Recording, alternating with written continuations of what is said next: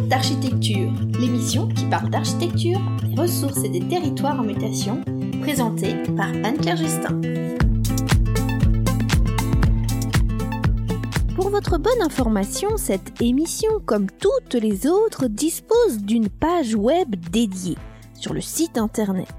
Vous irez trouver les photos des projets présentés, un portrait de notre invité, le sommaire détaillé de cette émission et des informations complémentaires pour aller plus loin. www.en-quête-d'architecture.fr Très bonne écoute à tous.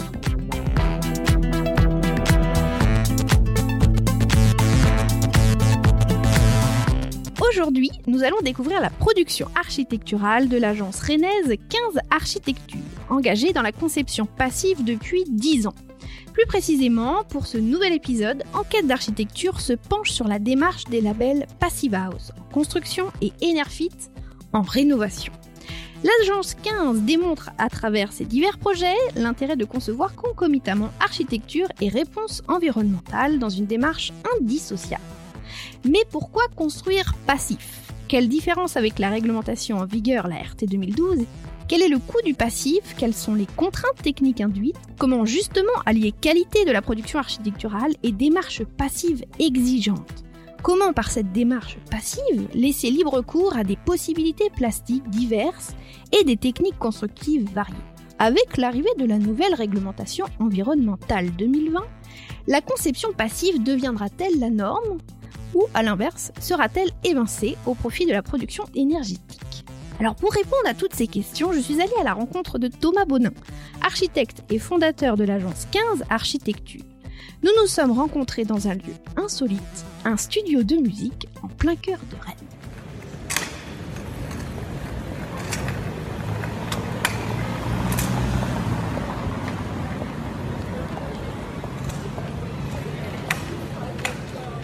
Cette émission comprendra 5 parties.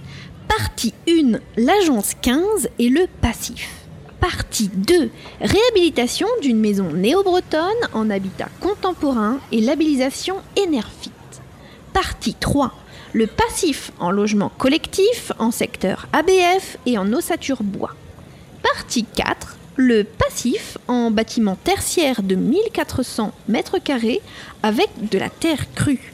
Et partie 5, une spécificité du passif avec l'étanchéité à l'air assurée avec la technique chaud-chambre.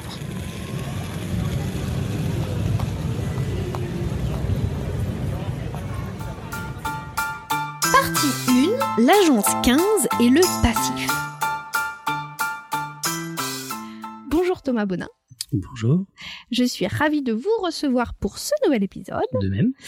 Alors vous êtes architecte, fondateur de l'agence 15 Architecture à Rennes, et l'ensemble de la production de l'architecture est tournée vers une démarche passive, avec certains bâtiments labellisés Passive House en construction neuve ou Enerfit en rénovation.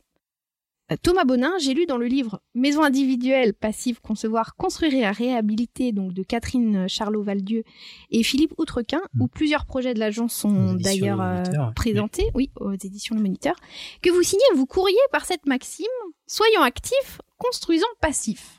Est-ce que vous nous confirmez cette petite anecdote Oui, c'est une vraie anecdote. La plupart de mes courriers sont, se finissent comme ça. Alors justement, pourquoi avoir choisi d'orienter toute la production de votre agence vers une conception passive? Alors, est-ce que c'est un choix? Je suis pas si certain que ça. Quand on sait que 45% de la consommation mondiale énergétique Mm. est induite par le bâtiment, c'est plus une envie, c'est plus un choix. En fait, ça devient une évidence. Oui. Une évidence que l'acte de construire la fabrique de l'habitat, c'est une, cohabitation avec euh, la nature. C'est respecter les lieux, c'est respecter les autres formes de vie. Et finalement, c'est plus une envie, c'est plus un choix, en fait, c'est une évidence. En fait, il y a- de définir l'architecture comme euh, écologique, responsable, vertueuse, etc. En fait, on n'a pas besoin de définir ça. L'architecture doit être écologique, doit être responsable. L'agence, elle a été fondée en 2010, donc il y a 10 ans. Est-ce que vous pourriez nous parler de votre parcours, de la fondation de l'agence et de son évolution jusqu'à aujourd'hui? Donc, moi, j'étais diplômé en 2003 euh, à l'école d'archi de Bretagne. J'ai eu un parcours tout à fait classique, on va dire. Et j'ai travaillé une petite dizaine d'années dans différentes agences euh, où j'ai appris pas mal de choses, plus ou moins sensibles à l'écologie, ces différentes agences. Et puis en 2010, ben, j'ai fait le grand saut et j'ai fondé l'agence 15 architectures comme 15 kWh par an par mètre carré. Alors justement, est-ce que vous pouvez nous expliquer qu'est-ce que représente ce 15 kWh par mètre carré par an? Ce sont les besoins en chauffage maximum d'un bâtiment euh, labellisé Passive House. Voilà. Et est-ce que vous pouvez nous expliquer euh, par rapport à la réglementation actuelle? On est environ quatre fois moins consommateur qu'une ERT 2012. Ok, comme ça, tout le monde situe bien les choses. Et alors, quand vous avez fondé l'agence, vous étiez tout seul à la fonder Oh, j'ai le parcours classique. On commence son agence sur la mezzanine et puis euh, très vite on se rend compte qu'on peut peut-être tout assumer tout seul. Et l'agence a grossi doucement jusque maintenant où on est à une petite vitesse de croisière. On est entre 5 et 7 personnes à l'agence. Et est-ce que justement vous pouvez nous présenter votre équipe et quel est un petit peu le, rôle de chacun? On a plutôt un fonctionnement euh, matriciel, comme ils appellent ça dans, dans, le monde un peu entrepreneurial, où bah, il n'y a pas vraiment de hiérarchie. Alors évidemment, je suis le grand dictateur, je fais quand il y a des choix cornéliens, c'est moi qui tranche. Mais euh, chacun des architectes qui travaillent à l'agence est responsable de son projet. On travaille euh, tous ensemble, on fait bouillonner un peu la marmite des projets pour euh, en sortir le meilleur à chaque fois. Donc c'est-à-dire qu'il y, y, a un temps d'échange où chacun... Euh... On essaye au maximum parce qu'on est comme toutes les agences, hein, on est pressé par le temps, par les charrettes, etc. Mais euh, on essaye de travailler ensemble. Il y a même certains projets où on se retrouve à voter pour savoir euh, quelle est la solution la plus pertinente à, aborder, et que ça soit les chefs de projet comme euh, le dernier stagiaire qui vient d'arriver à l'agence, il a son mot à dire évidemment, comme notre assistante aussi. On demande à tout le monde parce que tout le monde est, intéressé par l'architecture. Et alors vous, il me semble que vous avez suivi une formation complémentaire en Allemagne. Ouais, c'était au tout début où on commençait à faire de à travailler en bioclimatisme, à travailler sur le BBC. Le Passive House était évidemment là, mais euh, j'ai souhaité aller en Allemagne euh, chercher une formation auprès de Gerrit Horn, qui est un architecte maître charpentier, qui, qui fait du passif depuis euh, des dizaines et des dizaines d'années. Mm-hmm. Et c'était une formation vachement intéressante parce qu'on a d'abord abordé tout le côté technique qui est qui est pas si compliqué que ça, mais qu'il faut maîtriser un petit peu, savoir de quoi on parle. Et puis c'était c'était accompagné d'énormément de visites de bâtiments passiers qu'il avait construits, avec beaucoup d'anecdotes, beaucoup de retours euh, d'usage du bâtiment, qui rassure tout le monde et qui finalement euh, moi m'a permis de maîtriser complètement la chose et de, de pouvoir l'appliquer en mhm. France euh, très facilement. C'était vachement intéressant. Bon, donc une, une belle expérience. Ouais avec Inoki, qui est notre bureau d'études thermiques préféré, avec qui on travaille beaucoup. On a fondé le Cercle Passif, on a monté ça il y a quelques années. C'est un regroupement d'archis, de bureaux d'études, d'entreprises. Le cercle passif est quasiment éteint maintenant. Il s'est éteint progressivement comme un, petit groupement euh, normal. Mais par contre, il y a un nouveau groupement qui s'est monté il y a un an maintenant. C'est le club des acteurs du passif en Bretagne. Il y en a plusieurs un petit peu partout en France. Et là, il est, tout nouveau en Bretagne et il a été monté par TIECO 2, Abibois, Équipe Ingénierie, le réseau breton du bâtiment durable.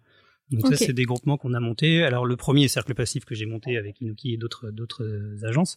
Et, et, là, le, le, club des acteurs passifs, on y participe très activement, mais on n'est pas les fondateurs. Mhm. Abibois aussi qui est là pour promouvoir la, la filière bois en Bretagne. Exactement. Ok. Et Tieco avec qui vous travaillez, qui est un bureau d'études? Alors Tieco c'est un bureau d'études un petit peu euh, pluridisciplinaire. Ils sont thermiciens, ils sont ils sont formateurs, ils organisent des formations et euh, ils font aussi beaucoup de tests d'étanchéité à l'air. C'est comme ça que je les ai connus premièrement et avec qui je travaillais beaucoup sur tous mes projets. Mhm. On va en reparler un petit peu. Alors avant d'aller un petit peu plus loin euh, dans l'organisation, on va s'arrêter un petit peu pour comprendre ce que c'est que le passif. Et donc je souhaite rappeler à nos auditeurs ce que vous disiez que le secteur résidentiel et tertiaire représente 45% de la consommation d'énergie en France, devant les transports, l'industrie et l'agriculture. Donc il faut se représenter qu'il y a presque la moitié de nos besoins énergétiques qui sont mobilisés par le secteur du bâtiment. Exactement. Et principalement dans son fonctionnement. Est-ce que vous pourriez nous expliquer du coup qu'est-ce qu'un bâtiment passif et comment la démarche passive elle prend sens dans ce contexte? En continuité un petit peu de ce que vous introduisiez tout à l'heure. Eh ben, un bâtiment passif, ça va être un peu peut-être un peu technique, mais c'est pas si compliqué que ça. C'est déjà un bâtiment qui doit répondre. Euh, ou alors peut-être que je peux commencer par ça. C'est c'est quoi le Passive Qu'est-ce qu'il a inventé et d'où ça vient?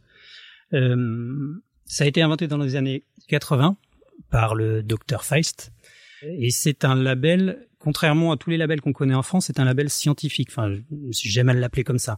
Euh, la RT 2012, j'aime l'appeler un, un, label administratif, qui a tout son sens, hein, qui fait évoluer le bâtiment, qui l'a fait évoluer avec plein de, de choses bonnes, d'autres un peu moins bonnes, mais à la différence, le Passivin, c'est un label scientifique. C'est-à-dire que c'est le docteur Feist qui s'est posé la question à un moment donné, jusqu'où on peut aller dans la construction du bâtiment, dans son efficacité énergétique?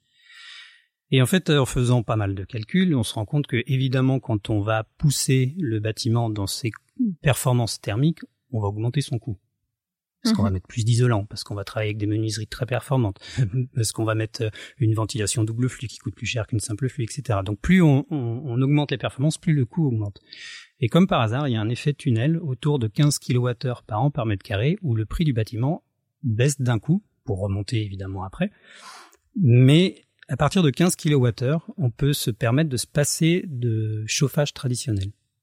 Et là, on économise des coûts techniques. Et le docteur Feist a misé sur ce 15 kWh, avec plein d'autres critères. Il y a le 15 kWh par an par mètre carré, donc les besoins maximum en chauffage du bâtiment Passive House. Ça, c'est en fait, c'est juste un travail d'enveloppe. C'est-à-dire qu'on va très bien isoler la dalle du bâtiment, on va très bien isoler les murs du bâtiment. Les menuiseries vont être des menuiseries spécifiques qui sont euh, tout le temps en triple vitrage, avec des dormants isolés. Et donc, on va avoir une belle enveloppe de bâtiment très bien isolée. Donc l'enveloppe, voilà, c'est tout le tour de la maison. Voilà, les murs, la dalle et, la, et la charpente. Une fois qu'on a cette boîte bien isolée, on va travailler sur une, étanchéité à l'air parfaite du bâtiment. C'est-à-dire qu'on va essayer de maîtriser toutes les fuites qu'on ne contrôle pas qui rentrent dans le bâtiment, de l'air de l'extérieur qui rentre dans le bâtiment, et on va essayer de maximiser cette étanchéité à l'air du bâtiment. Et ça, c'est mesuré par des tests d'étanchéité à l'air, et il faut pas que le bâtiment dépasse un seuil à 0,6 fois le volume par heure euh, en test N50. on, en, viendra peut-être après sur l'étanchéité à l'air. Ouais, on va y revenir avec le dernier projet justement qui a une spécificité avec la, le, le Voilà, donc ça vous avez les autres critères, il y a la consommation globale. Quand on cumule tous les appareillages, toutes les consommations du, du bâtiment, il ne faut pas que ça dépasse 120 kWh en énergie primaire. Alors tous les appareillages, est-ce que c'est les appareillages aussi euh, utilisés oui, euh, Tout ce que vous mettez dans votre maison. Donc euh, y compris si, si je charge mon téléphone, voilà. tout ça. Ben, par exemple, si vous avez la bonne idée de mettre un spa dans votre maison, ça va clairement être compliqué de la labelliser Passive House parce que c'est un, un gouffre énergétique ces appareils-là. Et le dernier critère qui est très important, c'est qu'il faut pas que le bâtiment dépasse 10% annuellement en surchauffe. Il faut pas qu'il dépasse 25 degrés 10% du temps. Du temps. 10% de l'année, il ne doit pas dépasser 25 degrés dans le bâtiment. C'est un élément sur lequel je, j'insiste très souvent parce que finalement c'est pas si compliqué que ça de faire un bâtiment passif en hiver, de faire une belle boîte euh, étanche euh, et isolée et qui garde la chaleur en hiver. Techniquement c'est pas si compliqué que ça. Par contre si on oublie que finalement, dans le bâtiment Passivas, quand on a fait cette belle enveloppe, nos organes principaux de chauffage, ça va être les menuiseries, le soleil qui rentre dans la maison, qui chauffe le bâtiment. L'orientation va être très importante. L'orientation, oui, maximiser les apports solaires. Mais ça veut dire qu'en été, ben, vos radiateurs, ils sont à fond. Si vous oubliez de vous protéger du soleil euh, en été, donc il faut absolument pas oublier ce point-là. Des protections faire des, des, des, mauvais exemples. Donc quand on a fait ça, quand on a fait cette belle enveloppe euh, bien étanche, bien isolée, qui consomme presque plus rien, il bah, faut pas oublier qu'il faut quand même respirer dans un bâtiment. Et on va utiliser la plupart du temps, même quasi tout le temps, une ventilation double flux pour renouveler l'air de la maison. Le passif, si on peut faire une, une image aussi, c'est euh, la passoire pour un petit peu contrebalancer ces histoires de technique. Donc le passif, on va traiter les trous de la passoire. On va boucher les trous de la passoire du bâtiment pour avoir une enveloppe très très performante. Et après, on va s'occuper de remplir la passoire d'eau, on va s'occuper du, robinet. Inversement, en RT 2012, on a plutôt euh, tendance à s'occuper du, du, robinet pour qu'il soit le plus performant possible, pour qu'il consomme le moins d'eau possible, pour qu'il puisse remplir la passoire le plus efficacement possible. En passif, c'est l'inverse. On va pas s'occuper du robinet, on va d'abord s'occuper de la passoire pour boucher les trous, pour pas avoir à remplir cette passoire. Alors on va faire un petit peu le point sur le nombre de bâtiments passifs. Le journal La Tribune a estimé en 2019 qu'il y avait à cette date un peu moins de 300 bâtiments passifs labellisés en France pour les bâtiments tertiaires, d'habitat individuel et collectif. Mais il faut bien comprendre que de nombreux bâtiments répondent à une conception passive sans être labellisés. C'est pas systématique. Il y a donc probablement de nombreux projets passifs qui ne sont pas recensés. Certains maîtres d'ouvrage font en effet le choix de ne pas labelliser leurs projets. À l'agence 15, euh, vous vous êtes tourné vers la démarche Passive House. Justement, est-ce que vous pourriez nous expliquer le label Passive House et ses déclinaisons, le coût de la labellisation et ce qui se passe si un bâtiment n'obtient pas la labellisation? Le label a pas mal évolué là ces quelques dernières années. Euh, il n'a pas évolué sur son fondement parce que ça, ça, bougera pas. C'est un peu comme euh, le théorème de Pythagore. Hein. Le, le, passif, c'est une analyse scientifique, donc elle, elle bougera pas. C'est pas comme, comme je vous disais tout à l'heure, un label administratif qui va évoluer en fonction des tendances. Là, non, il y a, un, un, précepte scientifique qui pose les bases. à, à l'agence, on a fait plus d'une soixantaine de bâtiments passive house. On en a labellisé une petite dizaine pour pas mal de raisons. C'est que ça a un coût, la labellisation, euh, qui s'entend, c'est-à-dire que euh, il a une raison d'être ce coût-là. C'est la maison passiva se prend en général pour une maison passiva, on a euh, un coût de 2500 euros pour la labellisation auprès de la maison passive. La maison passive reprend tous les calculs, reprend tous nos plans, reprend toutes nos photos. Donc il y a vraiment un travail derrière pour d'analyse, d'analyse et de vérification. Après, il y a différents labels. Donc, il y a le label de base dont je vous ai parlé tout à l'heure, là, qui existe depuis les années 80. Donc, ces fameux 15 kWh par, par mètre carré, euh, l'étanchéité à l'air qui doit être inférieure à 0,6, etc. Euh, et depuis quelques années, il y a le label House Plus, qui est le même label, donc la même base, mais avec de la production d'énergie. Il faut être à minima à 60 kWh par an de production d'énergie. Et il y a le label Premium, qui est, qui démarré il n'y a pas longtemps aussi, qui est la même chose que le label Plus, mais avec 120 kWh par an par mètre carré de production. Euh, Donc c'est-à-dire que le bâtiment, il a la même enveloppe performante pour que tout le monde se suive bien, et puis ensuite il produit euh, un, euh, plus bah, d'énergie. C'est tout à fait cohérent avec, euh, ouais, tout à fait cohérent avec nous ce qu'on fait à l'agence, c'est que avant de se dire on va produire de l'énergie sur un bâtiment, on va d'abord soigner l'enveloppe, on va d'abord boucher les trous de la passoire, et après on mettra des panneaux photovoltaïques ou autre système de production d'énergie. Mais moi je trouve que un bâtiment euh, qui est une passoire thermique sur lequel on va mettre des kilomètres de mm, panneaux photovoltaïques pour compenser cette, euh, ces déperditions, je trouve que c'est un non-sens. Il faut mm. d'abord valider une enveloppe performante et ensuite produire de l'énergie. Bah, ça a été un peu le, le début des bâtiments euh, Bepos, hein, de justement euh, ce qui a pu être reproché. Euh, Exactement. Et c'est là où le, les, les, labels Passivos Plus ou Passivos Premium sont vachement intéressants pour ça. C'est que l'enveloppe n'est pas du tout oubliée. C'est la base. Et vous, à l'agence, c'est du passif. Euh, le... Alors on a un bâtiment labellisé Passivos Plus, euh, le reste c'est des, des Passivos classiques. Mhm. Et qu'est-ce que vous pensez justement de cette production d'énergie par les bâtiments? C'est-à-dire? Est-ce que vous trouvez ça pertinent que les, ah ouais, bâtiments très pertinent, mais il faut euh, développer euh, ça au maximum. Il faut pas oublier la production. Je suis pas en train de dire que c'est une ineptie, au contraire, mais il faut pas oublier l'enveloppe. D'abord, essayer mhm. de consommer le minimum possible et ensuite produire. Il faut que euh, après, là, on est dans une analyse un peu plus mondiale de smart grid, etc., où euh, euh, chacun d'entre nous, on peut devenir des petits producteurs énergétiques plutôt que des grosses centrales à charbon ou uranium un peu partout. Et alors sur les labellisations, si un bâtiment n'obtient pas le label. La maison passive, donc qui s'occupe de la labellisation, avec la vérification des calculs, a dit ah bah écoutez, on n'arrive pas au même résultat que vous. Alors c'est pour ça que nous euh, on, on refuse ou on évite maintenant de labelliser un bâtiment a posteriori. On préfère labelliser en deux temps, c'est-à-dire qu'on va faire valider par la maison Passive House en étude nous nos propres calculs parce qu'il y a une part d'interprétation de temps en temps sur euh, sur la manière dont on va calculer un pont thermique etc euh, la maison Passivas peut par exemple prendre un cap beaucoup plus défavorable que nous alors qu'on considérait d'une autre manière. Donc nos calculs si on est un petit peu juste euh, si par exemple on a un bâtiment qui est euh, à peine à 15 kWh mais juste à la limite et que la maison passive interprète de manière différente on peut mhm. passer à 15,3 et là, du coup, on sera plus passif, on sera plus labellisable. Donc nous, on s'assure d'abord en faisant une pré-labellisation dans un premier temps en étude, et après on fait la labellisation définitive en chantier. D'accord. Pour bien comprendre, c'est à quel stade des études euh, Là, on est on est on est en pro. Déjà très avancé. Parce que la maison passive a besoin de détails, de plans précis, Mhm. euh, de débit de ventilation, etc. Donc c'est Voilà. Les dernières études Voilà. pour bien comprendre que les Mais on a encore le temps de revenir en arrière, de, de, de, de modifier quelques détails. On n'est pas en chantier où c'est trop tard, on peut plus revenir en arrière. Après, la maison passive euh, a, a fait quelque chose d'assez intelligent. Ils ont créé un nouveau label qui s'appelle le label base Oui. pour des bâtiments passive house nous n'arrivons pas à labelliser. Par exemple, le, truc qui peut arriver fréquemment, c'est euh, euh, un test d'étanchéité à l'air final mauvais. On est au-delà des 0,6. Bah, le bâtiment n'est pas labellisable en standard. Par contre, la maison passive France, sur certains critères, peut admettre qu'il s'approche du passive house, mais que pour des contraintes ou des problèmes techniques sur le chantier, on n'a pas réussi à, à atteindre le niveau définitif. Mm, mm.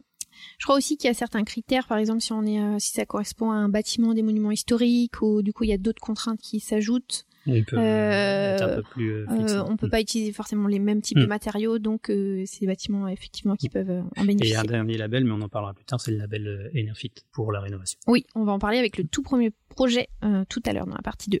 Alors, on va continuer un petit peu sur le, le passif pour bien comprendre. Quel est le coût ou surcoût d'une maison passive? Ouais, c'est une question qu'on doit souvent vous poser Ouais. et qui est pas forcément Bon, facile. en ce moment, nous, on, on constate euh, autour de nos appels d'offres qu'une maison, là, je parle d'une maison individuelle, euh, on arrive à construire une maison passive. house. On est sur des finitions à- pas haut de gamme, mais euh, plutôt bien finies. On est autour de 2000 euros du mètre carré. Là, je parle d'une maison passive house, biosourcée, c'est-à-dire la plupart du temps en ossature bois avec de la ouate de silo, de la laine de bois ou des choses comme ça. Donc, c'est des isolants à base de matière euh, animale ou végétale. Exactement. Et après, euh, pour comparer à un bâtiment RT 2012, euh, finalement, on n'a plus beaucoup d'expérience nous en RT 2012, mais euh, on a l'habitude de dire qu'en en passive house, on est 15, 15 à 20% euh, plus cher qu'une une construction traditionnelle. Sur des bâtiments tertiaires, ce rapport se minimise quand même pas mal, parce que dans un bâtiment tertiaire, par exemple, vous avez déjà une ventilation double flux d'emblée, donc on a des, des, des surcoûts qui sont beaucoup moindres. Et alors, les clients qui viennent vous voir à l'agence, est-ce que déjà ils connaissent tous la démarche passive? Est-ce que ils sont tous envie de travailler dans- avec ce type de projet? Et est-ce qu'ils ont aussi le, le budget adapté? Ben, on est très identifié nous pour la construction passive donc en général les maîtres d'ouvrage viennent nous voir pour faire du passive. Donc on a maintenant presque plus besoin de les convaincre de quoi que ce soit. Il y a une petite dizaine d'années, oui, euh, il fallait convaincre les gens euh, que, le passive house c'était une bonne chose parce que depuis tout à l'heure on parle technique, on parle de bâtiments qui consomment rien, qui sont euh, très bien conçus, mais c'est aussi des bâtiments qui sont extrêmement confortables et qui sont extrêmement sains. Tout à l'heure, on parlait ventilation, ventilation double flux. La ventilation double flux permet de renouveler l'air bien plus fort qu'une ventilation simple flux. Et donc d'avoir une meilleure qualité de l'air. Exactement. Et aujourd'hui, il y a des labels aussi pour certifier de la qualité de l'air. Pour illustrer un petit peu ce principe d'un bâtiment extrêmement confortable, alors j'ai plein d'anecdotes de gens qui me rappellent en me disant euh, que il y a un gros problème sur sur euh, leur maison parce que ben, maintenant euh, les apéros c'est tout le temps chez eux tellement c'est confortable. Donc ça va comme retour, c'est plutôt satisfaisant. Mais euh, avec euh, Thomas Primo, là, le, le fondateur de Inuki, quand on a démarré, on faisait pas mal de petites conférences pour expliquer ce que c'était le passive etc. Et en fait, euh, ce confort dans le passive on a appelé ça le silence thermique.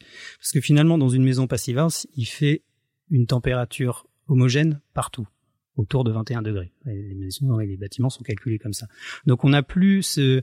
Euh, vous voyez cet effet quand on est euh, devant la fenêtre en hiver et puis il fait un peu frais devant la fenêtre parce que c'est du double vitrage de piètre qualité donc il fait un peu froid devant la fenêtre et puis on se recule on va vers le, le vieux radiateur en fonte qui est brûlant donc il fait très chaud de ce côté-là très froid de l'autre côté. On a un système un, un principe de convection naturelle de l'air qui se produit dans la fenêtre donc un petit courant d'air un peu imperceptible mais qu'on ressent quand même alors que dans une maison passive house, quand on passe la porte, on passait un peu pour des fous avec Inoki au début, hein, en disant mais venez dans une maison passive, vous allez voir, il se passe vraiment quelque chose. Ou non, en fait, au contraire, il se passe rien.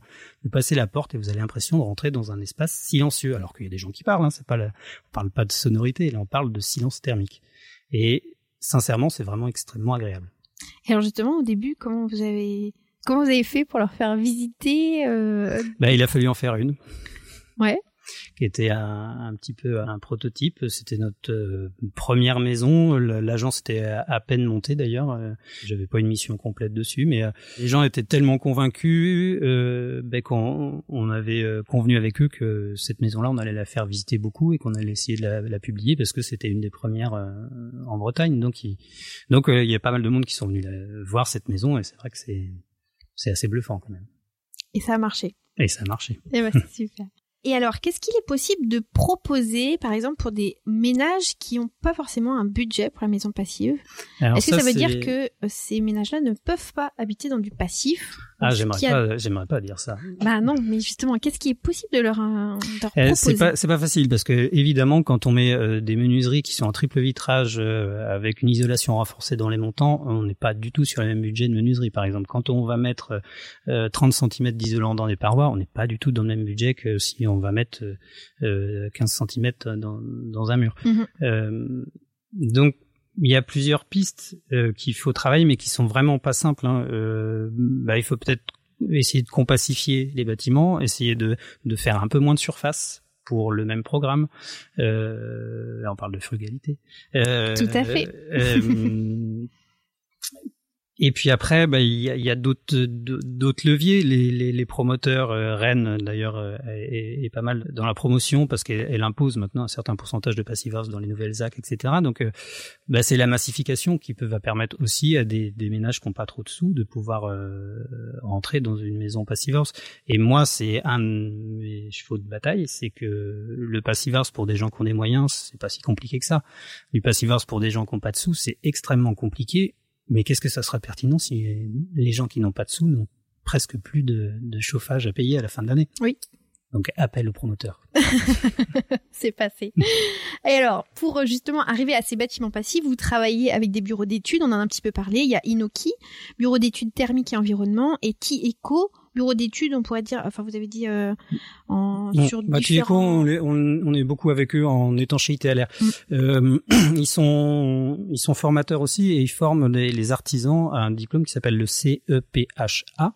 CEPH c'est pour le concepteur européen Passive House et le CEPHA, c'est pour les artisans euh, euh, Passive House. Et donc, euh, on, Ouais, on, on, a beaucoup d'échanges d'échanges avec eux pour traiter de l'étanchéité à l'air, qui est un point très sensible, qui est pas complexe. Il faut juste réfléchir, mais pour pouvoir accompagner les entreprises, vérifier des points un petit peu euh, un petit peu tendancieux. Par exemple, pour la maison dont on parlera tout à l'heure en, en chaud-chambre, on a beaucoup travaillé avec Tieco pour savoir comment on allait pouvoir résoudre une étanchéité à l'air en chaud-chambre. Donc euh, voilà, ça c'est c'est plutôt la partie euh, étanchéité à l'air avec euh, Tieco et Inoki, bah, c'est notre partenaire de toujours. C'est Thomas, on a on a, on a travaillé sur notre première maison passive il y a dix ans et on travaille sur tous nos bâtiments passifs ensemble. Donc euh, voilà, c'est notre partenaire. C'est un peu l'annexion de l'agence. non, on est tous, tous, tous les deux bien indépendants, mais euh, mais on travaille systématiquement ensemble et puis on essaye de faire avancer le public aussi. Ok. Et alors après, est-ce qu'il y a des spécificités techniques qui sont gérées en interne de l'agence?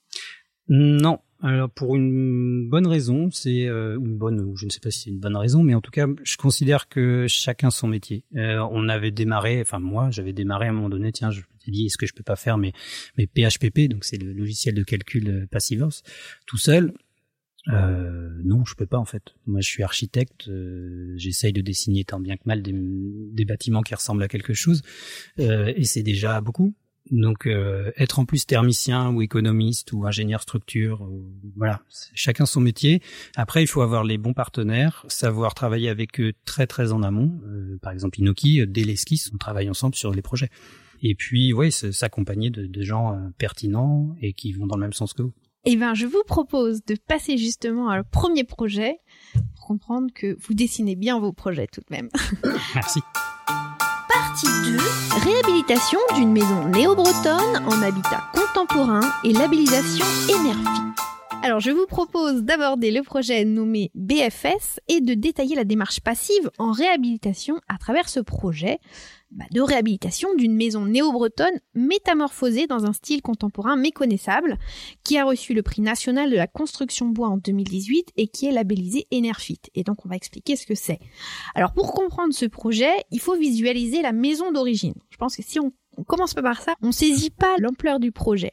Et en fait, c'est une maison néo-bretonne. Alors, comment se caractérisent ces maisons?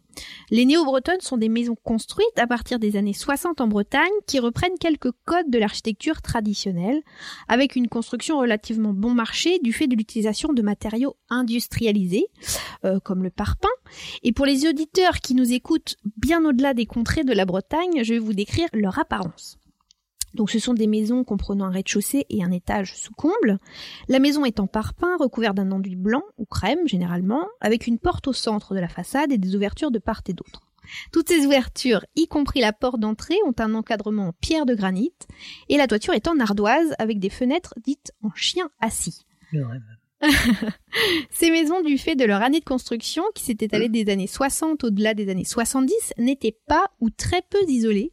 Et c'est pour moi l'occasion d'informer ou de rappeler qu'il n'a pas toujours été obligatoire d'isoler les maisons. Et c'est en effet qu'après le premier choc pétrolier que voit le jour la première réglementation thermique en France, la RT 1974, donc la réglementation thermique, entrée en vigueur en 1975. Et c'était la hausse du prix de l'énergie qui déclenche une première prise de conscience euh, d'économiser l'énergie. Il faut savoir que cette réglementation s'adressait uniquement aux bâtiments d'habitation et pour des constructions neuves. Donc tous les projets de bureaux, par exemple, n'étaient pas concernés. Par ailleurs, il faut noter qu'il n'était demandé qu'une fine couche d'isolation.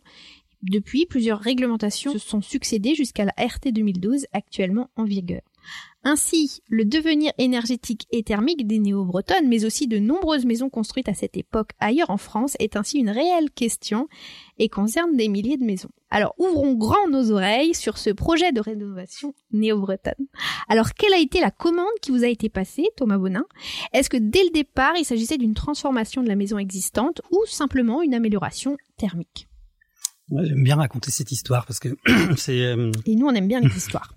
Et j'aime bien la romancer parce qu'il faut quand même cultiver un petit peu le mythe de l'architecte parce qu'il nous resterait plus grand chose sinon.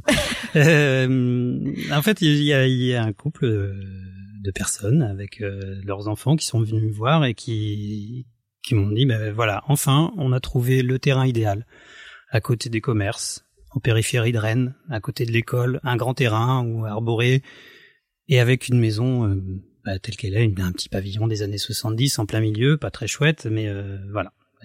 Et ils m'ont demandé est-ce que euh, on pourrait essayer de réhabiliter cette maison avec, dans, dans, le standard Passive House, avec euh, une enveloppe budgétaire cohérente, mais pas euh, voilà, il y avait y avait un peu de sous, mais pas voilà, juste pour faire le, la, la, rénovation énergétique de cette maison et la passer en Passive House.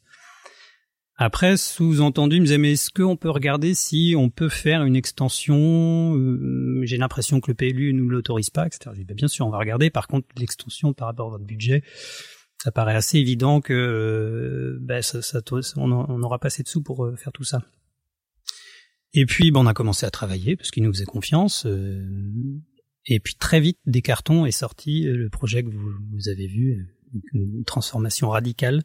Et j'invite d'ailleurs tous les auditeurs à regarder soit sur le site de l'agence, soit sur le site du podcast pour se rendre compte visuellement de, du projet. J'aime beaucoup ce projet. Et donc très vite, le, le, cette esquisse sort des cartons.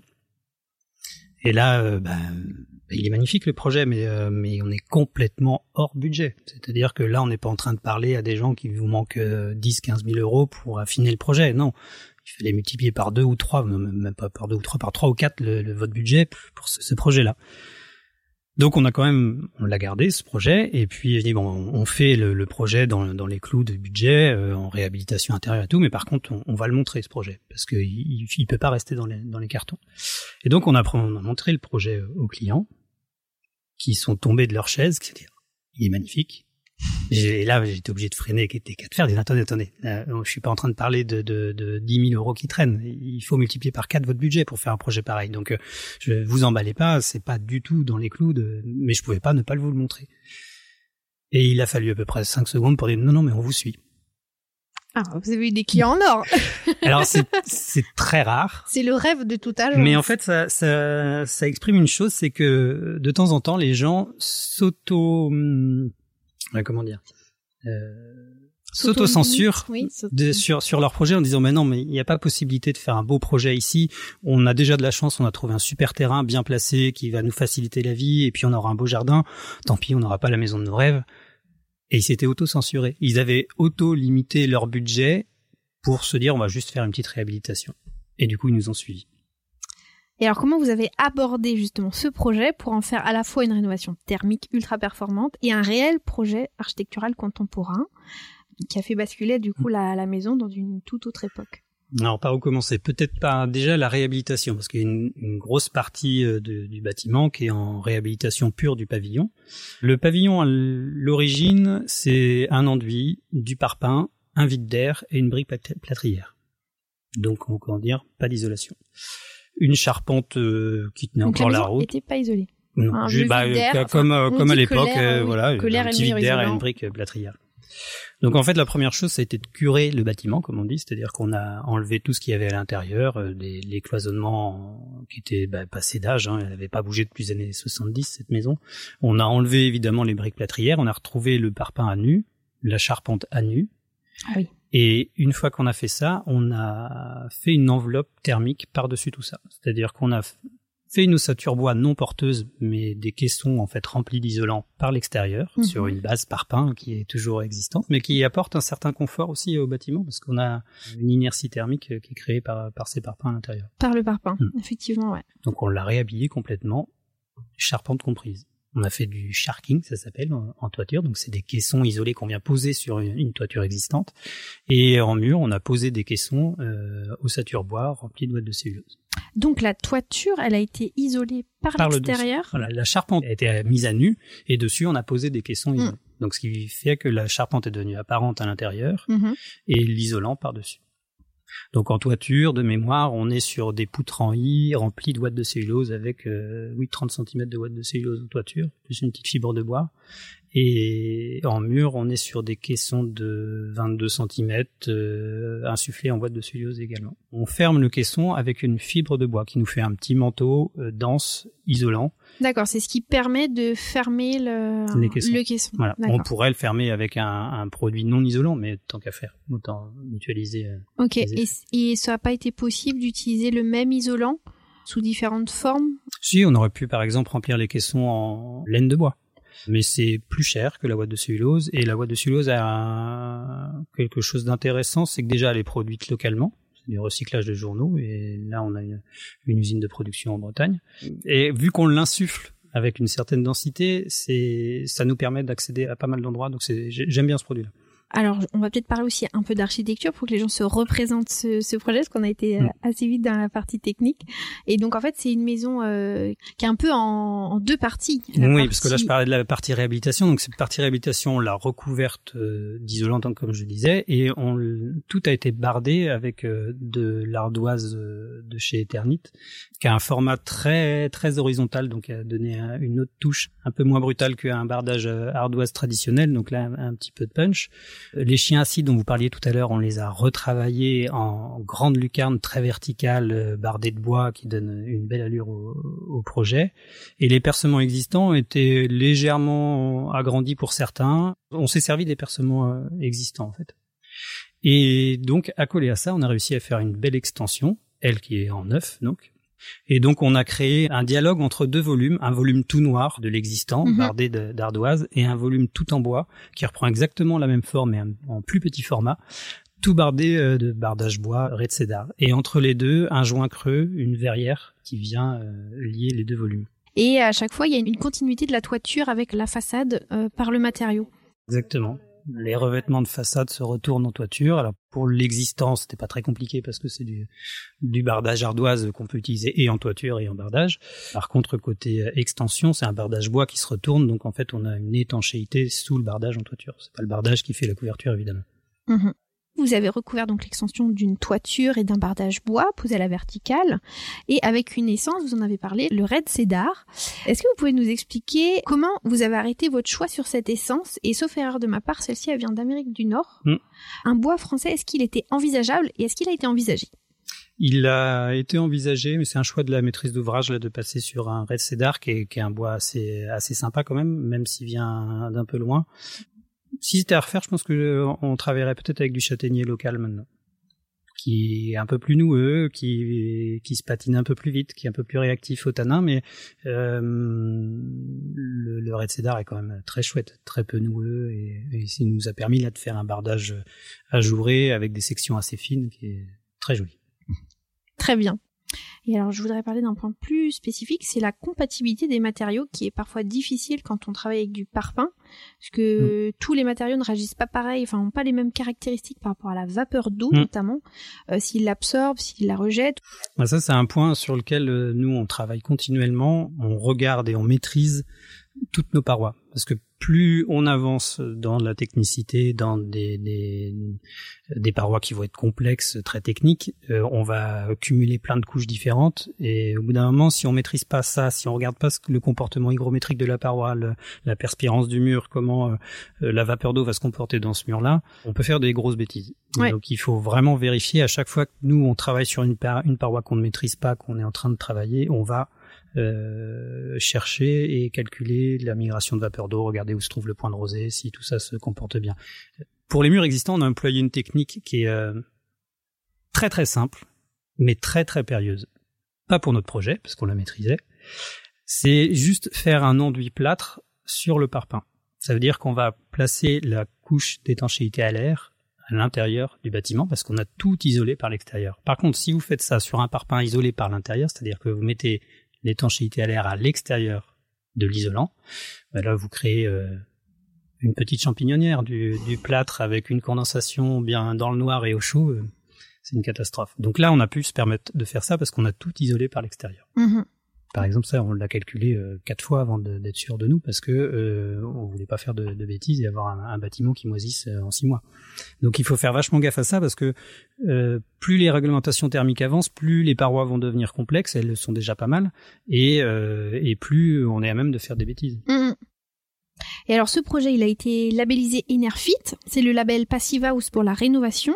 D'autres projets de l'agence ont aussi obtenu euh, ce, label. Euh, quelles sont les différences entre le label Passive House utilisé en neuf et Enerfit dédié à la rénovation de bâtiments? On est sur les mêmes critères avec un petit peu plus de souplesse. Euh, l'étanchéité à l'air, par exemple, plutôt que d'obtenir un résultat 0,6, il faut obtenir un résultat inférieur à 1 ce qui est déjà euh, une belle prouesse hein, pour de la, rénovation parce que c'est vraiment compliqué d'obtenir ça. Et en besoin chauffage maximum, c'est 25 kWh par an par mètre carré et pas 15 en, en réno. Donc on passe à 1 pour l'étanchéité au lieu de 0,6 et à 25 kWh par mètre carré par an au lieu de 15 en 9. Exactement. Et sinon c'est les mêmes critères. Oui. Ok. Alors, le projet, lui, s'élève à 2200 euros euh, hors taxe du mètre carré. Est-ce que c'est vraiment le même euh, prix entre la partie euh, existante réhabilitée et la partie neuve? Non, non. Là, sur ce projet-là, on est à 2002 sur du sur la partie neuve et on est à 1006, je crois, sur la partie réno. C'est un projet qui, est, qui, a un budget assez conséquent, hein, mais qui a des très très belles prestations aussi. Mm, mm.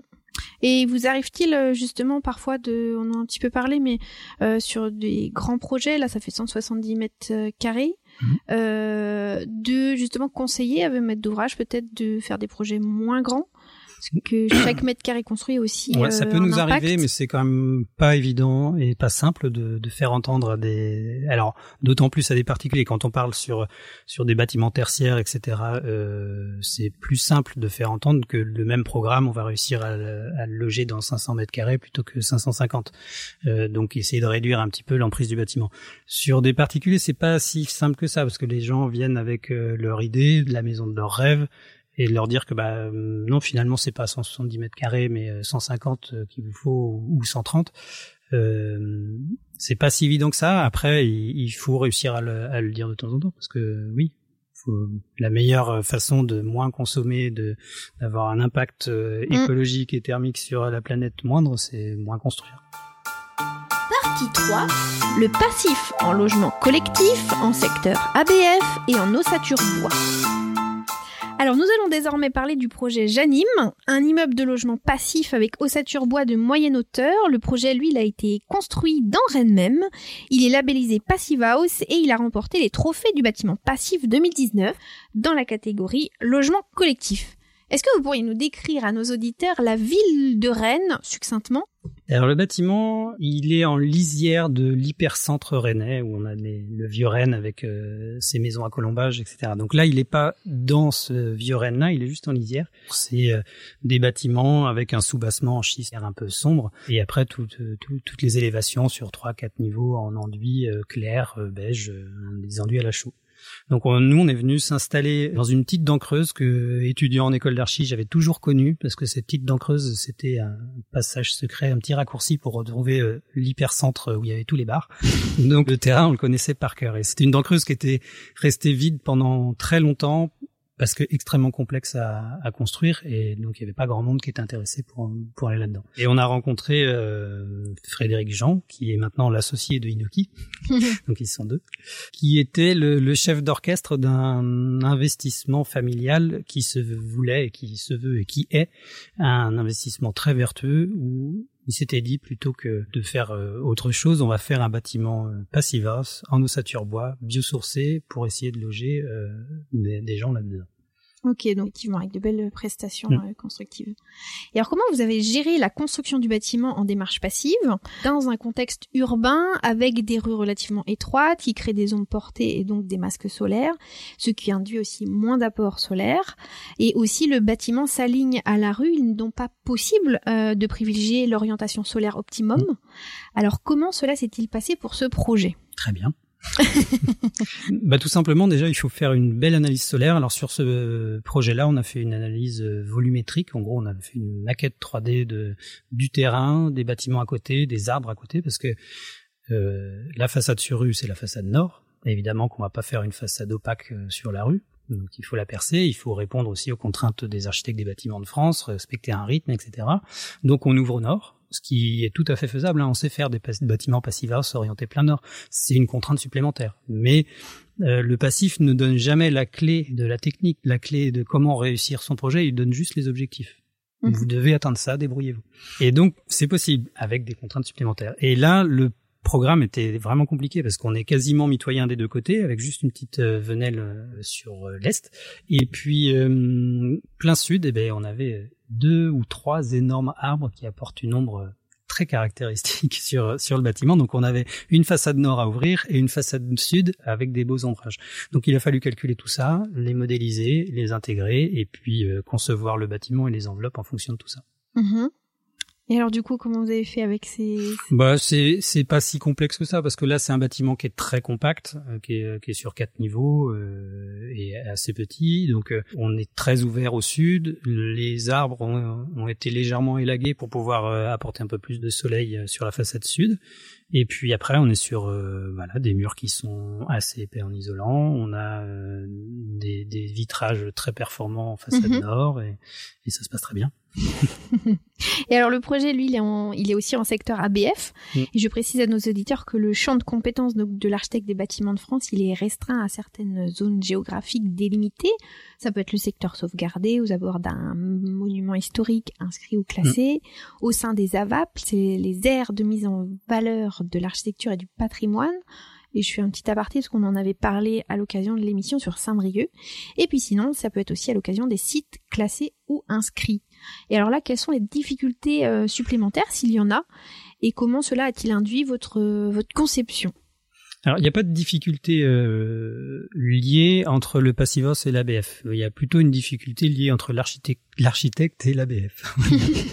Mais euh, là, ça n'a pas été très simple, d'autant plus qu'il y avait une espèce de guerre interne à ce moment-là dans le dans le secteur des ABF.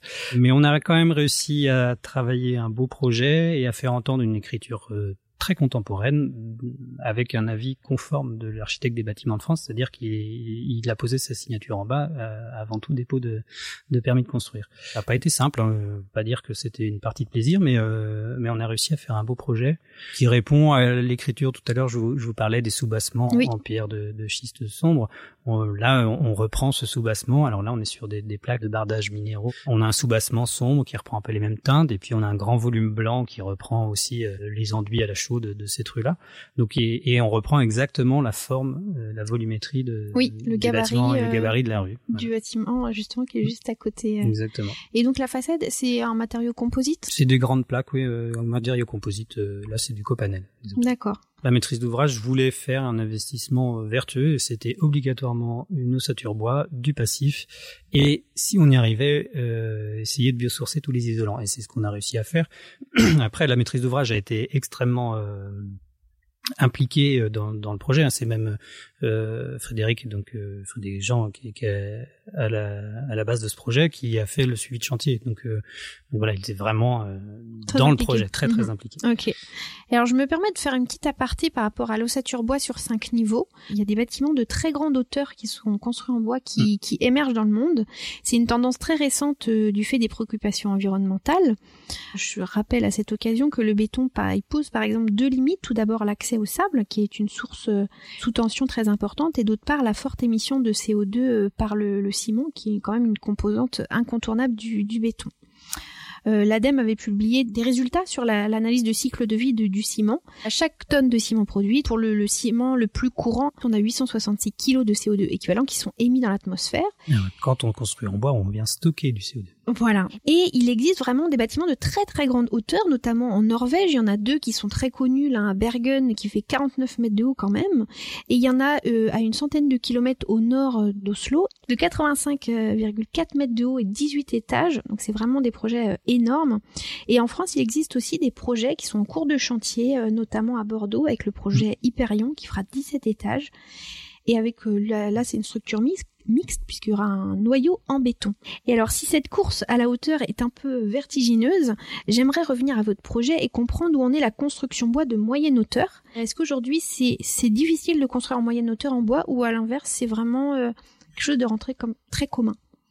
Très commun non, mais c'est pas très compliqué non plus. Les, L'ossature bois est très normée, il y a des voilà plein de plein de référentiels, il y a des DTU, des DTU et puis il suffit de, de, de, de faire attention aux réglementations pour euh, bien faire les choses. Là sur le projet Janime, il n'y a pas eu de grande difficulté. La plus grande difficulté, ça a été de traiter plutôt l'acoustique entre niveaux, parce qu'on a eu la volonté de travailler sur des planchers bois traditionnels, c'est-à-dire qu'on est sur des poutres bois avec une chape par-dessus, des isolants. Donc on n'a pas la facilité d'un plancher béton qui va assourdir tout de suite la transmission sonore entre différents niveaux.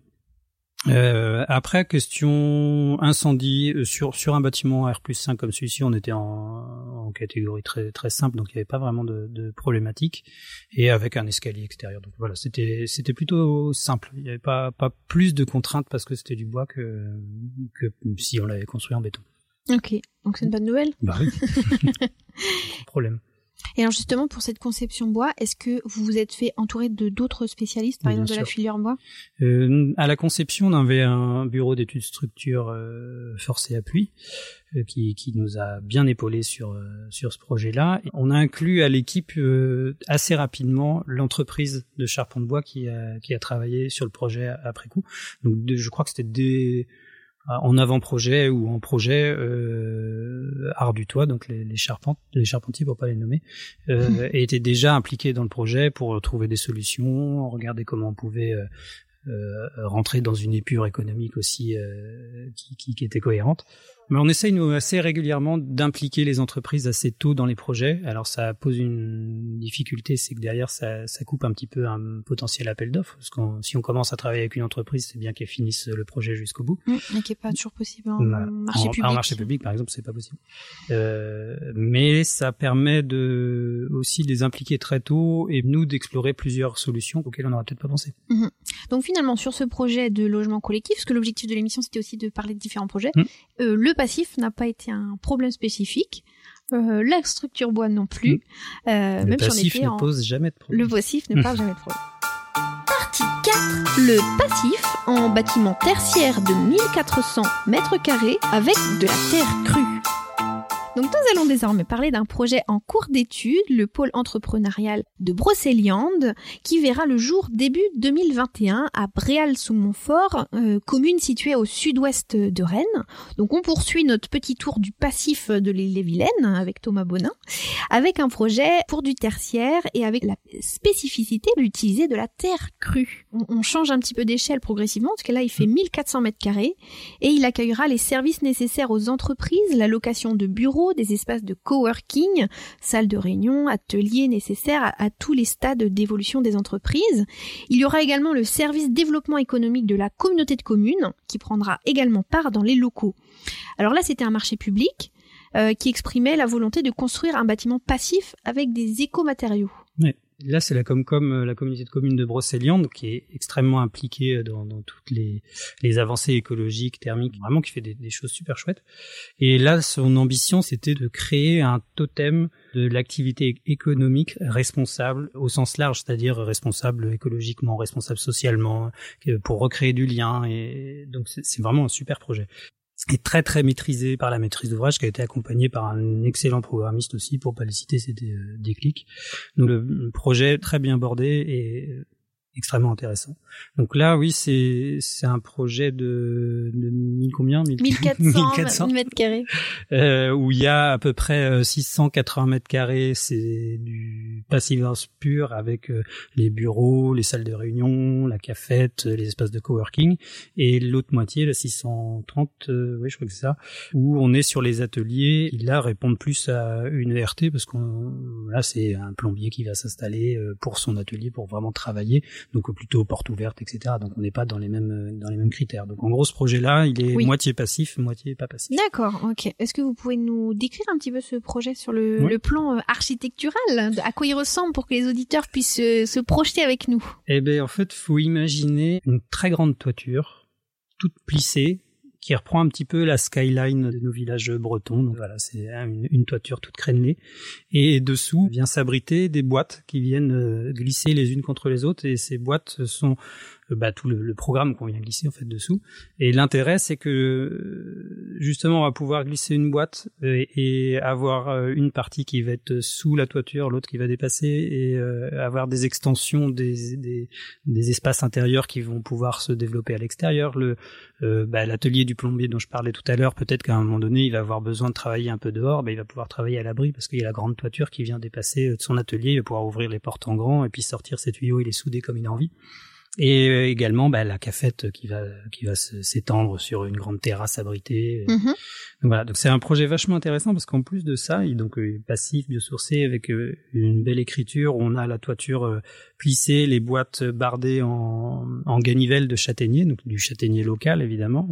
Donc tu rencontré les producteurs qui vont chercher leur gaule de châtaignier à cheval et qui les, les découpent à la scie dans un vieil atelier. Ah bon? Ouais ouais. Et alors c'est du châtaignier local, euh, local comment Ah bah local, local. C'est même pas 50 km autour du bâtiment. D'accord. Hmm. Ce projet-là, il s'inscrit aussi dans une labellisation EFI Nature, c'est-à-dire que en plus de traiter un bâtiment responsable, donc qui va ne plus dépenser d'énergie ou très peu, euh, qui va être biosourcé parce que tous les isolants à l'intérieur sont des isolants biosourcés entre la boîte de cellulose, la laine de bois, etc. On fait attention à l'interaction qu'il va avoir avec euh, les animaux et les végétaux présents sur le site. On va essayer de réintégrer une, biodiversité ou au moins préserver ce qu'il y a sur le site. Bah, par exemple, on sait que on a des, blaireaux qui nichent sur le site et du coup, euh, il a fallu qu'on préserve le terrier des blaireaux on vient mettre plein de nichoirs différents pour réintégrer de la biodiversité au niveau des oiseaux. Enfin, voilà, c'est... Donc c'est un peu pour compenser, parce que c'est un bâtiment neuf, pour hmm. compenser son implantation. Euh, Exactement, sur pour un site, pas trop euh, bouleverser la biodiversité. Alors le site était euh, déjà un peu bouleversé, mais justement, on essaye de rattraper euh, les méfaits qui ont été faits, de réinstaller de la biodiversité et de préserver ce qu'il y a. D'accord, donc on évalue quelle est la biodiversité euh, présente sur site. C'est Inoki qui a fait ça sur une autre part de, de son agence qui fait qui, qui, est une partie EFI Nature maintenant. Euh, qui a fait un relevé, euh, qui a même été euh, passer des nuits sur place, mettre des caméras thermiques et des caméras nocturnes pour voir quels animaux il y avait, faire un référentiel de toutes les espèces végétales qu'il y a sur site, pour voilà faire essayer de préserver tout ça. Et donc là, c'est un, donc c'est un label EFI. EFI Nature. EFI Nature, je connaissais pas. C'est normal, il est tout neuf. Il est tout neuf, bon. Alors on le découvre avec vous. Et alors sur le plan passif, est-ce qu'il a des spécificités? Est-ce que là vous avez pu choisir euh, facilement l'orientation? Parce que c'est du, c'est du neuf. Exactement. C'est vrai que ça simplifie quand même la vie. Mmh, ouais, oui, oui, ça simplifie la vie et en même temps, là, on fait du bureau, euh, des salles de réunion, donc euh, les orienter plein sud, c'est pas forcément la bonne idée non plus parce qu'on va potentiellement surchauffer ou avoir une lumière un peu trop agressive quand on est dans son bureau. Donc ils sont pas orientés plein sud. Les toitures sont orientées plein sud parce qu'il y a aussi une volonté de produire de l'énergie qui se dans un second temps. Donc il y a toute une réflexion là-dessus. Et puis bah, la particularité aussi, c'est que bah, on terrasse quand même beaucoup euh, pour créer un, un, bâtiment comme ça. Et nous, on a voulu aller jusqu'au bout, essayer d'utiliser la terre de terrassement pour créer des murs en terre à l'intérieur du bâtiment. J'y venais. Mais je n'en doute pas.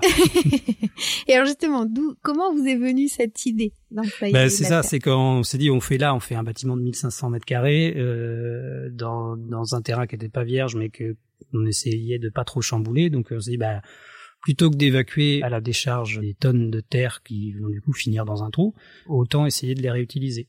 On a rencontré euh, Samuel Duglet, qui est euh, gérant de MacJo, une entreprise spécialisée dans la terre, qui est un petit peu le référent du coin autour de la construction terre. Je lui ai demandé une petite mission là de repérage de la terre, etc., de comment ça se passait euh, sur site.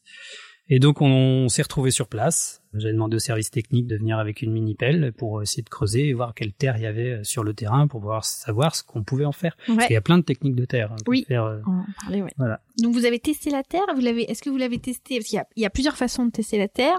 Enfin, il y a des petits tests où on fait des petits boudins de terre et puis on voit comment elle réagit. Ça c'est un peu sur site. Parfois ça peut être alors, justement faut rencontrer Samuel Duglet parce que c'est un personnage lui aussi comme un peu le fournisseur de d'ardage châtaignier. Je lui ai posé exactement ces questions-là parce que c'est une, une, technique qu'on maîtrise euh, peu à l'agence. On a peu utilisé la terre. Euh, là, on commence euh, tout doucement. Donc, on se rapproche des spécialistes dans ces cas-là pour essayer d'être bien accompagné. Et c'est souvent ce qui est très fortement recommandé. voilà. Et euh, ben Samuel, je lui dis ouais, est-ce qu'il faut pas envoyer un peu de terre en laboratoire pour savoir comment les constituer, ce qu'on peut en mhm. faire avec ces laboratoire, laboratoire, ça t'apportera rien du tout. Tu viens avec moi sur site et on va goûter la terre. Oui, il y a et on a goûté la Terre. Donc euh, Samuel, c'est un espèce d'onologue euh, de la Terre et qui et puis bah voilà, il y a les services techniques qui creusent à une certaine profondeur. Là, on tombe sur la couche un peu plus argileuse que la terre végétale qui est sur le dessus. Et puis bah Samuel, il prend une poignée et puis il la met dans la bouche. Alors je précise d'ailleurs que la, terre végétale, elle sert pas pour la construction, elle, elle, reste pour l'agriculture ou bien pour le maraîchage. Et alors on, goûte la terre du dessous. Et alors quel goût elle a? Eh ben c'est c'est assez marrant parce qu'on retrouve des petites madeleines de Proust que, quand on était enfant et qu'on qu'on se mettait la, terre plein à la bouche. Mais euh, euh, du coup, je l'ai accompagné hein, euh, pour voir un peu ce que, ce que ça pouvait donner. Et en fait, c'est assez drôle parce que il, y a un petit laboratoire qui, est en train, qui se passe dans votre bouche à ce moment-là, c'est que vous sentez le sable, forcément, c'est pas des plus agréables, mais voilà, il y a un peu de sable. Et lui, il a une certaine expérience. Et là, quand il met dans la bouche, il dit, ben, ouais, elle est quand même très sableuse il y a, hum, il y a pas mal d'argile. Ah, mais pas tant que ça, parce que l'argile va coller un peu comme un chewing-gum, puis au bout d'un mmh. moment, on va se liquéfier. Voilà. Et en fait, euh, en faisant tous ces tests-là, bah, il nous a fait un rapport de quatre pages derrière pour euh, savoir ce qu'on pouvait faire avec cette terre-là. Eh bien. Et alors, la maîtrise d'ouvrage, Comment elle a, elle a perçu cette proposition de construire avec de la terre? Est-ce qu'elle était ah bah, elle séduite, était, euh, dès, séduite dès le début Mais de toute façon, on est là, on est avec une maîtrise d'ouvrage extrêmement engagée. Qui, du moment que on arrive à tenir un budget, parce qu'ils doivent tenir aussi un budget public, donc on peut pas se permettre de faire n'importe quoi. Tant que tout ça rentre dans une enveloppe et que en plus on arrive à relever leurs défis, ils sont aux anges. Donc là, quand on leur propose d'utiliser la terre de terrassement, d'utiliser en plus euh, les cailloux qu'il y a sur place pour essayer de les mélanger à la terre, etc. Bah, évidemment. Donc reste à plus que faire les prototypes sur euh, sur le chantier pour voir ce que ça peut donner tout ça. Mhm. Et alors on vous parlait tout à l'heure des différentes techniques euh, constructives en bah terre. Alors tout de suite quand on est archi, on a envie de faire du pisé parce que c'est du bloc banché avec des couches euh, les unes sur les autres qui donnent un super effet. Je vais peut-être préciser pour les auditeurs parce que c'est c'est quand même un tout un petit monde la, mm. la construction en terre. Donc c'est vraiment de la terre qui est euh, tassée. En fait, elle est simplement tassée entre deux banches, donc deux plaques, euh, mm. et on peut la décoffrer euh, aussitôt après. Le mur se tient. Et c'est vrai qu'elle fait des couches mm. vraiment magnifiques quand on, on, voit toutes les différentes couches de terre, plus ou moins argileuse, le plus ou moins de sable, plus ou moins de grains.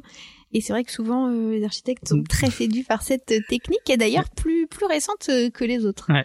Et du coup, non, la terre du site ne nous permet pas de faire du pisé. Donc là, on va, mais on s'y attendait, parce qu'en Bretagne, euh, on fait pas du pisé, on fait de la bauge. Voilà, localement c'est de la bauge. Voilà. Et donc là, on, on est parti sur cette technique-là, c'est-à-dire qu'on va avoir une ossature primaire euh, en bois qui tient le bâtiment euh, et on va remplir cette ossature là avec euh, de la terre du site. D'accord, donc c'est pas la bauge qui va qui va non, tenir elle le. pas structurante. Ouais. Et après, on a suivi le conseil avisé de Samuel Duglet, de MacJo toujours, parce que moi j'étais parti pour euh, faire des, murs en terre un peu partout dans le bâtiment. Et il m'a dit non, Vous maîtrisez pas encore la technique.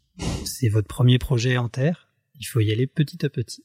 D'abord, un grand mur, c'est suffisant. Après, tes prochains projets, tu les feras avec plus de murs en terre parce que tu maîtrises. D'accord. Donc il y a un mur. Voilà. Et un grand mur qui va nous servir euh, de mur de masse et de gestion hygrométrique de toute une grande euh, halle d'accès, d'accueil où il y a la cafétéria, le coworking, qui est sur double hauteur. Donc ça va nous permettre de mettre en valeur déjà la terre du site. Mhm. Et puis de gérer très bien euh, l'hygrométrie et, et le stockage d'énergie dans ces grands espaces.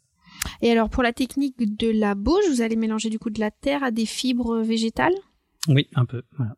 Et là, c'est ça va être quoi comme type de fibre végétale? là. Ça, c'est est pas pas encore défini, ouais, parce qu'on est, Mm. c'est encore en stade d'étude, hein, comme on l'a dit. euh. Euh, donc traditionnellement, c'était ça. hein, la Mm. technique, euh, c'était la terre avec des fibres vé- végétales qui sont malaxées En ensemble. général, c'est du chanvre, hein, mais euh, là, voilà, je- la, la technique est pas encore euh, définitive. Il va falloir qu'on fasse les prototypes. En fait, tout simplement, c'est que jusqu'à maintenant, voilà, on sait qu'on a ce grand mur là sur une technique de base de Bauge, et on va utiliser plein de façons de le faire sur euh, quatre ou cinq prototypes sur place. Et une fois qu'on aura fait ça, eh on choisira lequel nous on préfère. Mhm. Pour évoquer juste un petit peu le potentiel de ce matériau, je ne sais pas si vous avez lu ça dernièrement, mais il y a eu un article dans le Ouest France où il y a Solène Folezou, donc qui est chargée de mission à l'Institut d'aménagement et d'urbanisme de Rennes, qui confiait à propos de la Terre. Elle disait Elle est pourtant gratuite et à disposition sans avoir à la transporter sur des centaines de kilomètres. 2,8 millions de tonnes de terre sont mises en déchetterie chaque année en Bretagne. Rien qu'avec ça, on pourrait construire 6500 logements individuels, soit la moitié de la demande annuelle de logements neufs. Alors quand on lit ça, on se dit waouh, 6500 logements individuels, c'est un chiffre vraiment énorme. Mais oui, mais sur tous les chantiers, enfin la- pas tous les chantiers, la plupart des chantiers, on, on paye pour évacuer cette terre et aller la mettre en déchetterie, alors qu'on pourrait essayer de la réutiliser. Mhm. Il faut quand même cependant un petit peu nuancer euh, un point, c'est que la terre, elle est certes gratuite et à disposition, et elle évite, euh, comme vous dites, qu'on la déplace, mais elle a aussi sa mise en œuvre à un coût. Et euh, l'une de vos collaboratrices que, avec qui j'ai pu échanger un petit peu sur ce projet, et que je salue, euh, m'a indiqué que les murs en Bauge sont tout de même deux fois euh, le coût euh, de la structure euh, en bois.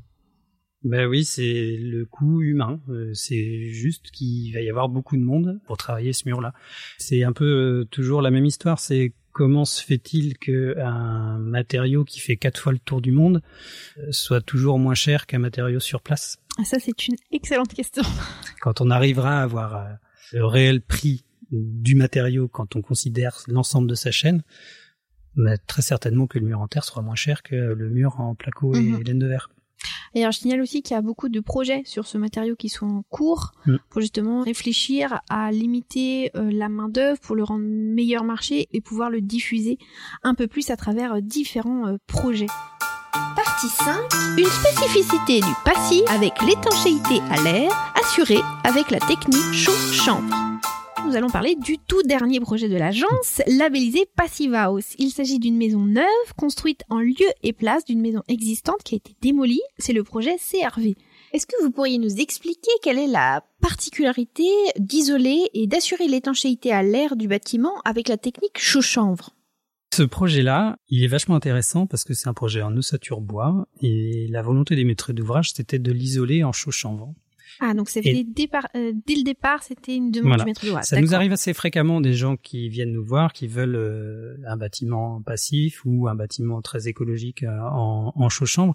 Et la technique du chaud chambre est très très intéressante, mais elle est un peu coûteuse encore. Euh, donc c'est pas facile à, à réaliser. Et là, la volonté des maîtres d'ouvrage était vraiment ancrée. Il était hors de question de passer sur un autre matériau. Donc nous, c'est- on suivait évidemment euh, à grands pas derrière. Et donc le bâtiment, labellisé Passiva, c'est complètement isolé en chaud chambre et l'étanchéité à l'air de la maison a été faite avec le chaud chambre. Et c'est là où il y a une prouesse, si on peut le dire, parce que c'est vraiment pas évi- évident d'étancher un bâtiment en chaud chambre. Parce que le chaud chambre, sa particularité, c'est d'emprisonner de l'air avec euh, la chevrotte de chanvre dans la chaux pour euh, en faire un matériau isolant. Mais ben, ces caractéristiques, il est forcément poreux, donc perméable à l'air. Donc étancher un, un bâtiment comme ça, c'était pas simple. Alors, alors, alors, Et ben du coup, comment la ça s'est passé? ça s'est passé euh, pas si simplement que ça, parce que c'est le, le premier test d'étanchéité à l'air a été mauvais. Mais on s'en doutait. Test d'étanchéité à l'air euh, sur site, sur, Sur chantier. site. Oui, c'est sur site, sur Ouais. chantier. En fait, pour mesurer l'étanchéité à l'air, on fait un test intermédiaire, ça s'appelle en cours de chantier. Oui. Quand on a encore la visibilité sur le plan d'étanchéité à l'air et qu'on peut le, le modifier, le rectifier quand il y a des petits oublis ou une petite fuite qu'on n'avait pas vue, etc. Oui, habituellement, euh, Voilà. on remet du scotch euh, sur les petits endroits. euh, qui- Et là, on pouvait pas remettre de scotch parce que c'est le chaud-chanvre, le- la paroi en elle-même qui devait être étanche. Et donc, la paroi est constituée comme ça. On a une fibre de bois extérieure, un manteau extérieur, l'ossature bois qu'on vient remplir en chaud-chanvre. Mhm. Là, il y a beaucoup de chevrottes de chanvre, donc c'est des tiges broyées de chanvre, qui vont nous faire l'isolation, le corps euh, principal d'isolation du bâtiment. Et après, il y a une autre couche qui vient de se rajouter, qui est beaucoup plus serrée, avec beaucoup moins de chevrottes, qui elle fait l'enduit final du mur. Donc le mur est brut, c'est assez joli, on peut le teinter, etc. Et là, il, nous, il a fallu qu'on travaille sur vraiment cette dernière couche qui est très serrée. Il a fallu qu'on la serre un peu plus, qu'on on enlève carrément la, la chevrotte à certains endroits, pour que ça soit cette couche-là qui fasse l'étanchéité à l'air du bâtiment. C'est le fait du coup qu'il y ait une, une proportion plus importante de, de De- chaud que de, que de chanvre. Exactement. Là, on a vraiment un- quasiment un enduit très fin qu'on vient mettre en, en finition et c'est lui qui fait l'étanchéité à l'air. Ok. Donc on est on n'est pas sur du produit industriel, on n'est pas en train de, de travailler une membrane d'étanchéité à l'air qui a été testée 20 000 fois en laboratoire. On n'est pas sur un contreventement d'ossature bois dont on sait que le panneau est étanche à l'air et on va simplement le liaisonner avec des scotch. Là non, c'est la paroi en elle-même et c'est taloché à la main par des gens qui doivent euh, comprimer le, le chaud-chanvre pour réussir à avoir une bonne étanchéité à l'air. Donc là, on s'est associé euh, bah, toujours avec Inoki évidemment là-dessus. Donc on a travaillé euh, vraiment à fond là-dessus et on a pareil, on a demandé à euh, LB Cohabitat d'intégrer le projet assez tôt dans la conception. Mhm. C'est des spécialistes du chaud-chanvre, une up là, il n'y a pas que sur la Bretagne. Mais pour euh, bien maîtriser tous ces détails, savoir comment on allait faire les liaisons entre euh, un caisson de toiture et un mur en chaud-chanvre, comment on allait liaisonner les dalles, les menuiseries, etc. Mhm.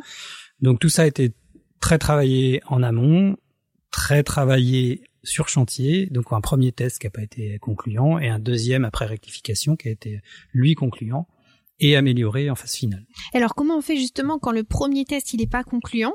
On, on- on remet une couche plus épaisse euh, Bah là, sur des techniques traditionnelles en général, ce qu'on, ça se passe comment un test d'étanchéité à l'air? En fait, on, on met la maison ou le bâtiment en dépression, ce qui Mhm. fait que l'air va avoir tendance à vouloir rentrer dans le bâtiment. Et puis ben là, on fait le tour de toutes les parois, toutes les liaisons, etc., pour voir s'il n'y a pas une petite fuite d'air qui passe quelque part.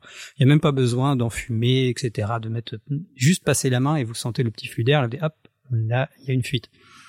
Donc quand on est sur des membranes, sur des contreventements étanches, etc., c'est pas compliqué. On sait qu'à cet endroit-là, ça fuira pas parce que le panneau il est com- complet, entier, il n'y a pas de trou.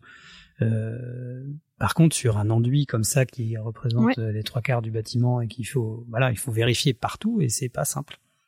Et donc après le, le deuxième test, en fait, le premier test, on savait qu'il allait être, être mauvais parce qu'on était presque sur le, le chaud chanvre brut. Donc là, on savait qu'il était pour eux. euh, C'était quasiment un test pour voir ce que ça allait donner à cette étape-là euh, de la construction, ce que ça allait donner. Et en effet, bah, c'était pas bon, mais on s'y attendait.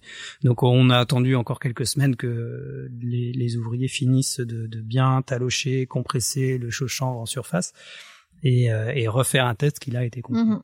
Donc du coup il y a beaucoup de main d'œuvre aussi euh, pour, Oui. pour talocher euh, Bah, surface. euh. C'est pour ça que le, le, le reste toujours un petit peu plus onéreux que qu'un placo peinture, par exemple. Mais, euh, bah, parce qu'il y a euh, le matériau en lui-même coûte pas cher.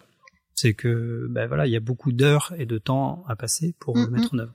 Mais alors aujourd'hui, cette, euh, ce que vous parliez de prouesse tout à l'heure, Mm. mais justement, est-ce que c'est une technique unique en fait? Parce que Bah, le chaud chanvre en lui-même, non, c'est pas une non, non, technique. non, non, bien mais sûr. en tant que Bah, L'étanchéité à l'air, bah, je. euh, ouais, j'ai- Habituellement, donc pour euh, bien réexpliquer à nos auditeurs, c'est une membrane qui l'assure. Voilà. Euh, Et là, c'est le matériau lui-même. Bah, euh, oui, j'ai bien peur que ça soit une première. Oui. J'ai bien peur. Non, je serais assez fier. Euh, non, non, mais je, je après, j'ai pas, je- j'ai pas euh, été voir tous les projets euh, Passivers du oui, monde, bien mais sûr. euh, a priori, oui, ça n'a jamais été. D'accord. Et, et justement, avec le contrôleur technique, là, vous avez. Alors là, on n'avait pas de, le contrôleur technique le, qui a fait l'étanchéité à l'air ou non Bah, on- Non, on n'avait pas de Vous contrôleur n'avez technique. pas de contrôleur technique, ok, d'accord. Très bien. Et alors j'ai une petite question sur ce projet parce que la maison d'origine elle a été démolie. Mm. Est-ce qu'il y a des, des matériaux de la maison On a gardé les pierres, a- les vieilles pierres, le schiste euh, là, euh, le- le- le- la pierre rose de, de, de Rennes rose rouge, on l'a utilisé en sous-bassement dans l'entrée, etc. On a essayé d'en garder un maximum. Après, la, la, maison originelle était vraiment dans un état de délabrement très avancé. Il y avait pas mal de matériaux pas très cool à l'intérieur, de l'amiante, euh, euh, c'était pas du tout isolé, on était sur des très très vieilles menuiseries euh, en simple vitrage, enfin, il y avait vraiment pas grand chose à, à mhm. récupérer. Et en plus, avec une installation, une orientation complètement euh, bizarre et inappropriée au site. Au site, mm. d'accord. Parce que euh, Passy, vous nous avez dit qu'on pouvait tout faire avec toutes les oui, orientations. Mais... Bien sûr. Mais là, là, c'était pas forcément une question d'orientation au soleil, c'était vraiment d'implantation dans la parcelle qui était, qui, était pas très cohérente. Mhm. Alors pour finir cette émission, j'aimerais vous poser une dernière question, une question un peu d'ouverture. Quel est l'avenir de la démarche passive avec euh, l'arrivée de la prochaine réglementation 2020 où la production d'énergie sera un focus important? Est-ce que la démarche passive deviendra la norme, à votre sens, ou est-ce qu'elle va être purement et simplement peut-être remplacée? Euh, peut pas être remplacée la, la démarche passive parce qu'elle est là, elle existe. C'est comme si vous disiez, bah, est-ce que Pythagore, euh, le théorème de Pythagore va être euh, oublié? Non. Voilà, c'est un principe scientifique. Il y a des, des voilà des, des, des, règles et des objectifs qui sont là. Euh, pour l'instant, elle n'est pas dépassée. Je, et je vois mal comment on peut dépasser les objectifs du Passivers parce que euh, aller au-delà du Passivers, ça n'a plus trop d'intérêt. On est vraiment sur des surcoûts qui deviennent gigantesques pour euh, obtenir que quelques petits kilowattheures par an euh, mhm. d'économiser. Après la RT 2020, euh, bah je sais pas si vous vous avez vu des textes finaux euh, dessus. On ne sait pas encore. Euh, on sait qu'il y a eu l'expérimentation E plus et moins qui était là pour tester. Bah, a priori, euh, bah, ça, ça va pas être si simple que ça, mais on va rester. Enfin, de ce que j'en discute avec différents thermiciens, on va toujours être sur une base RT 2012 dans les consommations du bâtiment. Par contre, euh, ça va être un peu plus orienté sur voilà les, le plus c'est moins sur le, le, carbone euh, du bâtiment. Donc après, moi, je voilà, je sais pas encore ce que ça va donner, mais il n'y a pas grand monde qui le sait vraiment. Donc c'est une affaire à mm. suivre, mais c'est vrai qu'on peut souhaiter au passif que, comme on le disait tout à l'heure, ça soit bien l'enveloppe qui soit prise en compte en premier, de mm. d'abord d'avoir une enveloppe euh, performante avant de d'avoir euh, une production d'énergie euh, sur place, que sinon bah ça ça a moins de, de sens, sachant aussi que que tous ces panneaux consomment. Ouais, mais pour illustrer un petit peu, peut-être finir sur une note assez drôle ou un petit retour, parce que là, l'agence elle a 10 ans, donc on s'est un peu penché sur notre production. On a fait en 2017 une pharmacie Passive House à aider. À un moment donné, je me suis penché sur justement le, les études de, des pharmacies en France et je me suis rendu compte que c'était très très étudié et qu'on connaissait la consommation globale des pharmacies en France en énergie. Je me suis dit bah tant mieux, on va essayer de voir un peu ce que ça fait euh, comparer notre pharmacie Passive House euh, parce que j'avais les relevés au bout d'un an et deux ans même de, de consommation. Qu'est-ce que ça va donner par rapport au parc actuel des pharmacies? Et en fait, la pharmacie de ED, elle consomme cinq fois moins qu'une pharmacie classique en France. Mm-hmm. Ça représente 6 000 euros d'économie pour eux. On est sur un bâtiment passif qui est tout électrique. Hein, donc euh, quand on parlait tout à l'heure du robinet, est-ce qu'on on met des pompes à chaleur de très très haute euh, performance et tout? Là, euh, c'est de l'électrique, il y a une pompe à chaleur, mais bon, on est sur un système très simple et on consomme quand même cinq fois moins qu'une pharmacie classique. 6 000 euros d'économie pour eux, c'est quelque chose. Par an? Par an. C'est 3,5 tonnes de CO2 économisées par an. Et ces 5 tonnes-là, ça représente 65 allers-retours en avion Paris-Londres. Tous les ans, économisés. Donc quand on fait ce petit retour-là, ben, c'est assez plaisant, en fait, de se dire que on fait pas ça pour rien et ça a vraiment un sens. Eh ben, je vous remercie de terminer là-dessus parce que je pense que ça, c'est très parlant. Et puis, euh, c'est un, un, mot euh, fort pour la fin.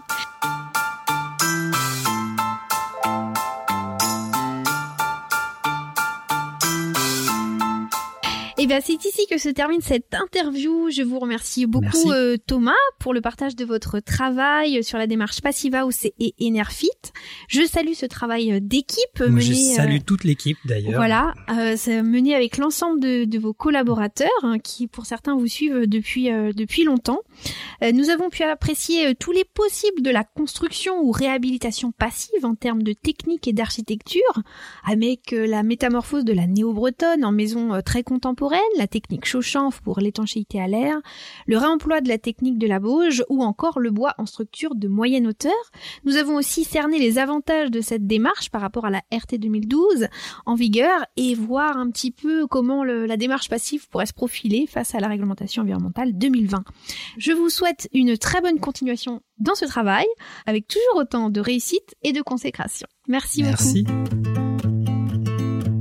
Merci aux auditeurs de nous avoir écoutés jusqu'au bout sur Enquête d'architecture. Retrouvez toutes les informations de l'émission sur le site web dédié www.en-quête-d'architecture.fr. Vous y retrouvez toutes les photos des projets dont nous avons parlé, mais aussi plein d'autres informations autour de l'émission et notamment les prochaines émissions à venir. Si vous avez aimé cette émission, n'oubliez pas de mettre une pluie d'étoiles, des commentaires les plus positifs possibles, bien sûr, et puis de vous abonner. C'est très important, ça permet au podcast de prospérer. À très bientôt pour la prochaine émission.